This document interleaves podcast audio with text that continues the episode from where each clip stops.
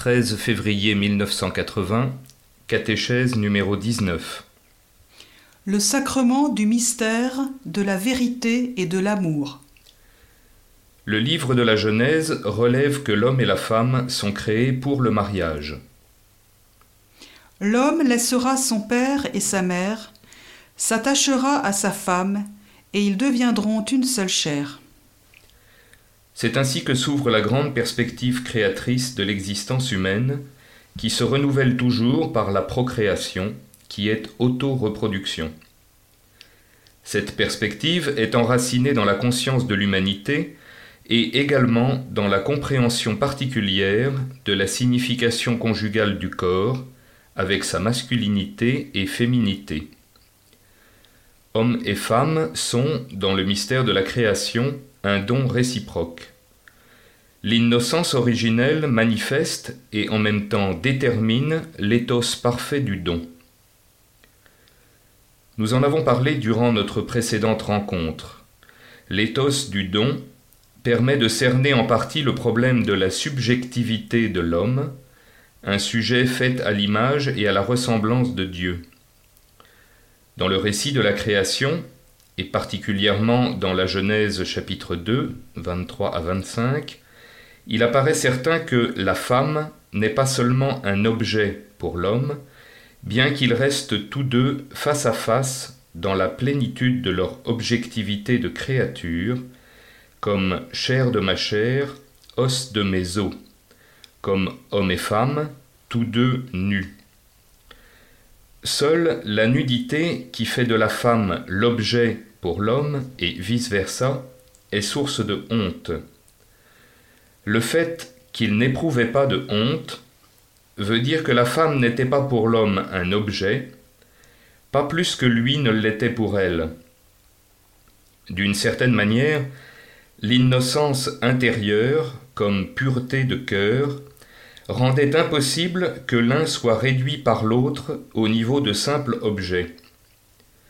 S'ils n'éprouvaient pas de honte, cela veut dire qu'ils étaient unis par la conscience du don, qu'ils avaient réciproquement conscience de la signification conjugale de leur corps, qui exprime la liberté du don et manifeste toute la richesse intérieure de la personne en tant que sujet.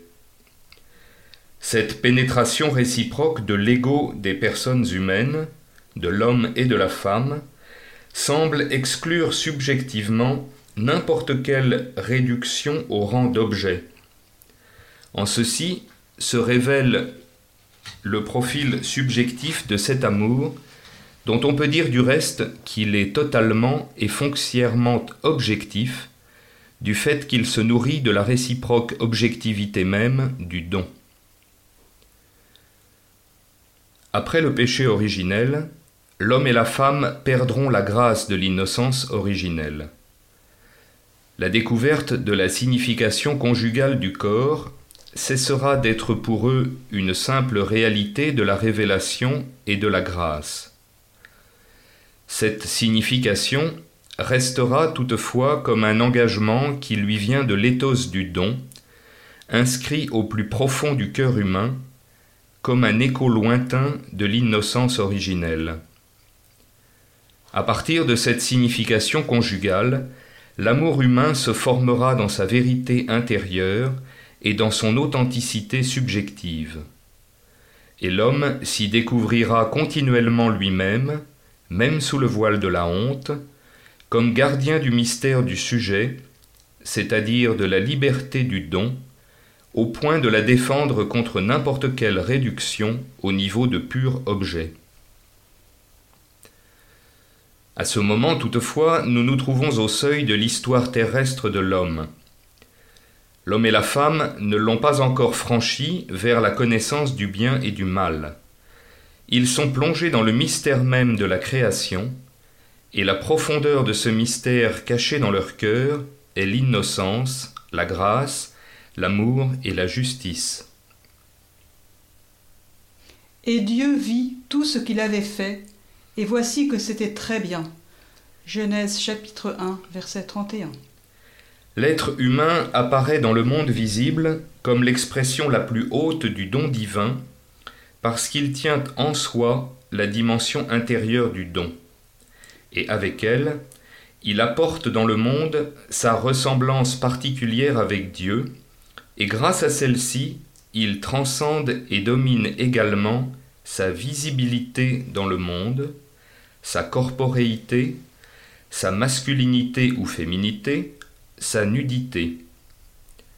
Ce qui reflète également cette ressemblance, c'est la conscience primordiale de la signification conjugale du corps, conscience imprégnée du mystère de l'innocence originelle. Et ainsi, dans cette dimension, se constitue un sacrement primordial, entendu comme signe, qui transmet efficacement dans le monde visible le mystère invisible caché en Dieu de toute éternité. Et ceci est le mystère de la vérité et de l'amour, le mystère de la vie divine à laquelle l'homme participe réellement. Dans l'histoire de l'homme, c'est l'innocence originelle qui ouvre cette participation, et elle est également la source de la félicité originelle. Comme signe visible, le sacrement se constitue avec l'être humain en tant que corps, et par le fait de sa visible masculinité et féminité. Le corps, en effet, et seulement lui, est capable de rendre visible ce qui est invisible, le spirituel et le divin. Il a été créé pour transférer dans la réalité visible du monde le mystère caché de toute éternité en Dieu et en être le signe visible. Donc, dans l'homme créé à l'image de Dieu, en un certain sens, a été révélé le caractère sacramentel même de la création, le caractère sacramentel du monde. En effet, par sa corporéité, sa masculinité et féminité, l'être humain devient signe visible de l'économie de la vérité et de l'amour qui a sa source en Dieu lui-même et qui fut déjà révélé dans le mystère de la création. Ce vaste fond nous permet de comprendre pleinement les paroles constituant le sacrement du mariage que nous trouvons dans le chapitre 2 de la Genèse au verset 24.